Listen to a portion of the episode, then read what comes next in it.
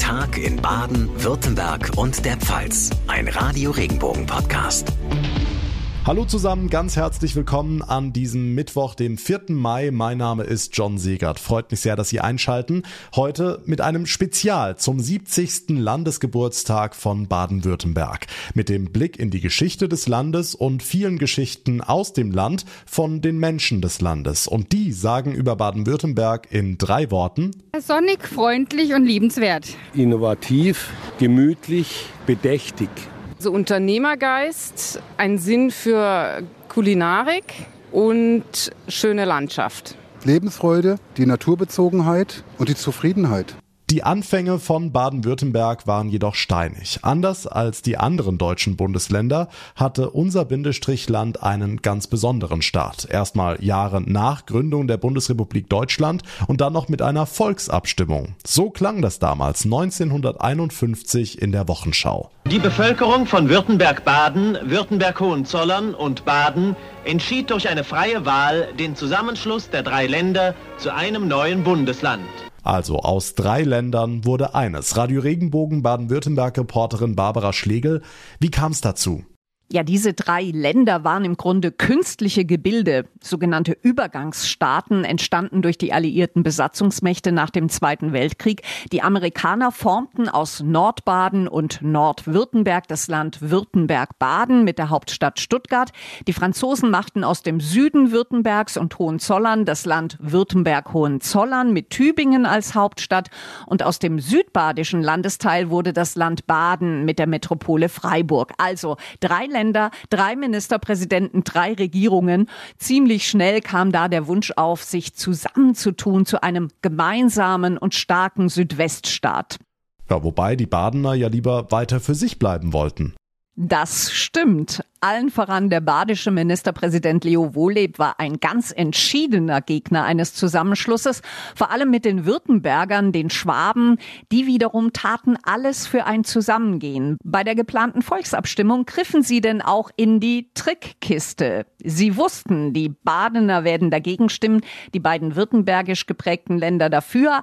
Allerdings brauchte es die Zustimmung von drei Stimmbezirken. Also machten sie Nordbaden, das eher pro Südweststaat eingestellt war, zu einem eigenen Stimmbezirk. Und tatsächlich, am Ende hieß es 3 zu 1 gegen die Badener im Süden. Am 25. April 1952 konnte der erste Ministerpräsident Reinhold Meyer verkünden. Mit dieser Erklärung sind die Länder Baden, Württemberg-Baden und Württemberg-Hohenzollern zu einem Bundesland vereinigt. Übrigens, der Bindestrichname des neuen Landes Baden-Württemberg war erstmal nur vorläufig. Er wurde dann aber ein Jahr später mit der neuen Landesverfassung bestätigt. Und den Trick bei der Abstimmung damals haben die Badener den Schwaben noch lange nachgetragen. Bis heute gibt's da die Sticheleien. Aber im Großen und Ganzen haben sich alle Regionen inzwischen gut eingefunden in Baden-Württemberg. Der Tag in Baden, Württemberg und der Pfalz heute mit einer Spezialfolge zum 70. Geburtstag von Baden-Württemberg und feiern können sich auch die Menschen im Land. Wir sind schon, äh, glaube ganz freundlich hier. Bei uns ist jeder willkommen. Die Naturverbundenheit. Und dass wir erst denken und dann reden. Ich finde die Vielseitigkeit der Sprache sehr schön. Ich mag die Dialekte. Ja gut, die Schwaben sind sicher etwas derber in der Ausdrucksweise manchmal. Ja? Also ich hau da gleich einen Ranzen rein. Ja, die Badener sind da etwas in der Sprache filigraner. Ein Lieblingsspruch von mir ist im Badischen, du Schwein, du Schwein mit mir trinke. Und 70 Jahre Baden-Württemberg hat einige Erfolgsgeschichten hervorgebracht, wie beispielsweise die Popakademie in Mannheim im Jungbusch 2003. Mit dem Ziel, die regionale Musikszene zu fördern. Auch wir von Radio Regenbogen gehörten zu den Mitinitiatoren. Los ging's damals mit 54 Studierenden. 15 Jahre später gab's einen Echo für die gelungene Nachwuchsförderung unserer regionalen Künstler. Hier mal eine kleine Auswahl zum Reinhören, wer alles auf der Popakademie studiert hat und jetzt jetzt dick im Geschäft ist. Wenn sie tanzt, ist sie woanders. Für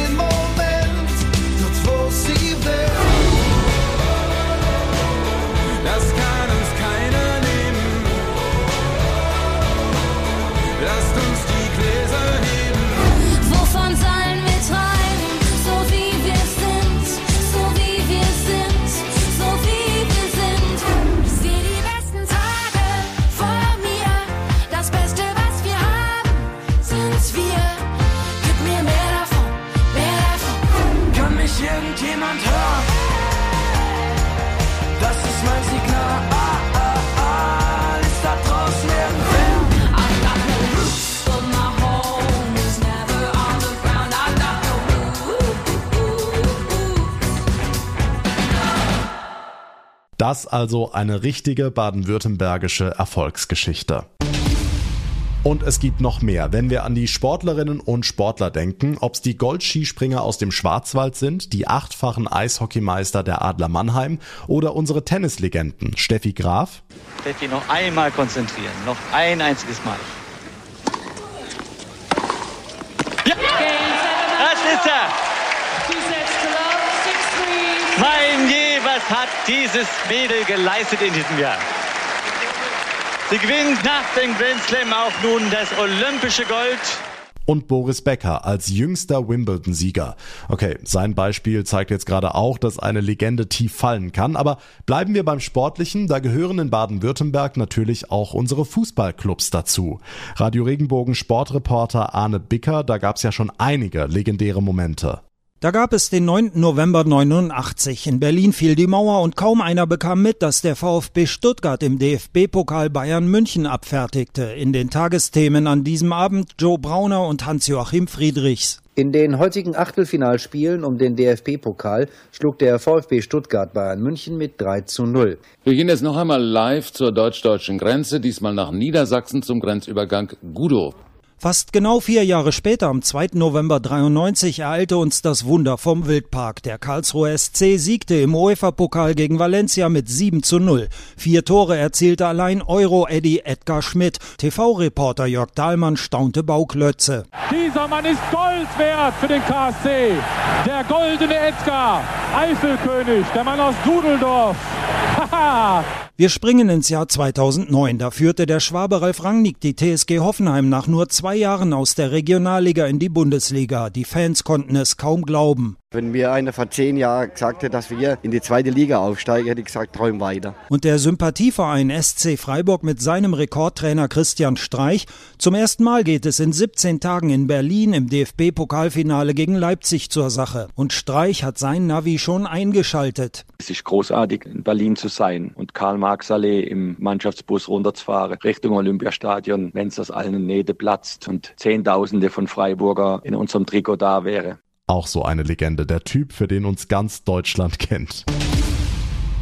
Wer an Baden-Württemberg denkt, dem fällt ziemlich bald auch die Farbe Grün ein. Wir sind das Land mit dem ersten grünen Bürgermeister Elmar Braun in Maselheim 1991 im oberschwäbischen Landkreis Biberach. Mit dem ersten grünen Oberbürgermeister Dieter Salomon in Freiburg 2002 und dem ersten grünen Ministerpräsidenten weltweit Winfried Kretschmann seit 2011. Der sagt, Baden-Württemberg und Grün, Grün und Baden-Württemberg, das passt gut zusammen. Das war vergangenes Jahr nach seiner zweiten Wiederwahl. Aber Radio Regenbogen Baden-Württemberg-Reporterin Barbara Schlegel, das war nicht immer so passend. Ganz im Gegenteil. Als die Grünen gestartet sind, war Baden-Württemberg rabenschwarz. Angefangen vom Ministerpräsidenten Lothar Späth über die Landräte bis zu den Bürgermeistern. Alles fest in CDU-Hand. Da prallten wirklich Welten aufeinander. Hier die Wirtschaftspartei, die die Traditionen hochhielt. Da die Grünen als Protestpartei. Damals sind Hunderttausende auf die Straßen gegangen gegen Atomkraft, gegen die Stationierung atomarer Mittelstreckenraketen für Umweltschutz. Auf den Flüssen waberten riesige Schaumteppiche, saurer Regen ließ Bäume absterben. In dieser politisch aufgeheizten Stimmung schafften die Grünen 1980, also schon ein Jahr nach ihrer Gründung, den Einzug in den Landtag mit sechs Abgeordneten, darunter ein gewisser Winfried Kretschmann. Er wird bekanntlich der erste grüne Ministerpräsident 31 Jahre später, 2011. Jetzt könnte man sagen, von langer Hand geplant. Stimmt das? Naja, letztendlich kam dieser Machtwechsel von Schwarz zu Grün doch eher überraschend. Die Atomkatastrophe von Fukushima hatte wenige Wochen vor der Wahl für den endgültigen Stimmungswechsel gesorgt. Die CDU sprach damals noch von einem Betriebsunfall und der frisch gewählte Winfried Kretschmann klingt selbst überrascht. Ja, das ist schon ein erhebendes Gefühl nach so vielen Jahren Opposition nach fast 60 Jahren CDU-Regierung, wo kein Mensch was anderes kannte und sich vorstellen konnte, ist das jetzt wahr geworden. Und da spürt man natürlich Freude, aber auch eine große Verantwortung. Zehn Jahre und zwei Landtagswahlen später ist Baden-Württemberg wirklich grün. Von 70 Wahlkreisen gehen 58 direkt an die Grünen. 70 Jahre Baden-Württemberg, so heißt heute unser Spezial. Und wir haben die Menschen gefragt, was ihnen am Land hier am besten gefällt. Das Essen, das schmeckt mir sehr gut. Und dann von, von unserer Gegend her, hier zu wohnen. Wir sind gleich in Frankreich, wir sind in der Schweiz. Ah, das Wetter. Wir haben ja meistens schönes Wetter oder äh, überwiegend schönes Wetter. Wenn die anderen ein bisschen schlechteres Wetter haben, sind wir ja trotzdem ein bisschen im Vorteil. Das Beste an Baden-Württemberg ist, dass wir in der Mitte Europas leben. 70 Jahre Baden-Württemberg heißt auch 70 Jahre Glanz und Glamour. Ereignisse, bei denen die ganze Welt zuschaut. Radio Regenbogen-Reporterin Maike Schale hat mal ganz subjektiv einige Highlights zusammengetragen. 2009 der erste Deutschlandbesuch von Barack Obama, der ging nach Baden-Baden zum NATO-Gipfel. Hochsicherheitsvorkehrungen in der ganzen Stadt, ein Riesenaufwand. Den gab es auch beim Besuch von Papst Benedikt in Freiburg 2011, die größte Veranstaltung in der Freiburger Geschichte. Zehntausende Pilger haben die Stadt besucht und Benedetto zugejubelt. Ich bin glücklich, dass ich nun bei euch in Freiburg sein darf, von der Sonne beleuchtet und erwärmt. Immer wieder toll, wenn Königin Silvia von Schweden nach Hause kommt. Nach Heidelberg. Da hat auch Bülent Ceylan sie schon erlebt und war ganz angetan. Leider nicht so nah. Leider, die war jetzt gleich weg und so, aber ich bin auch nicht so ein Typ, äh, die haben alle gesagt, geh doch vor, geh doch vor. Ich bin nicht so, dass ich dann so, ja, ich will jetzt ein Foto und so. Ich habe dann meinen Respekt und so. Aber ich habe es einfach so genossen. Ich habe sie so gesehen und sie hat geredet und es war für mich eine Ehre, hier äh, dabei sein zu dürfen. Ich finde es toll, was sie macht. Sie ist ein großes Vorbild für alle. Ich bin ja erst ganz frisch mit der Stiftung, aber ich, man kann, glaube ich, viel von ihr lernen. Wo wir schon bei den Royals sind, Prinz William und seine Kate haben 2017 auch in Heidelberg vorbeigeschaut. Die beiden haben sogar ein Ruderwettrennen auf dem Neckar mitgemacht. Aber der schönste und auch lustigste royale Besuch hier bei uns in Baden-Württemberg war definitiv 1965. Queen Elizabeth und Prinz Philipp haben bei einem Deutschlandbesuch auch Halt im Hohenlohischen gemacht, auf Schloss Langenburg.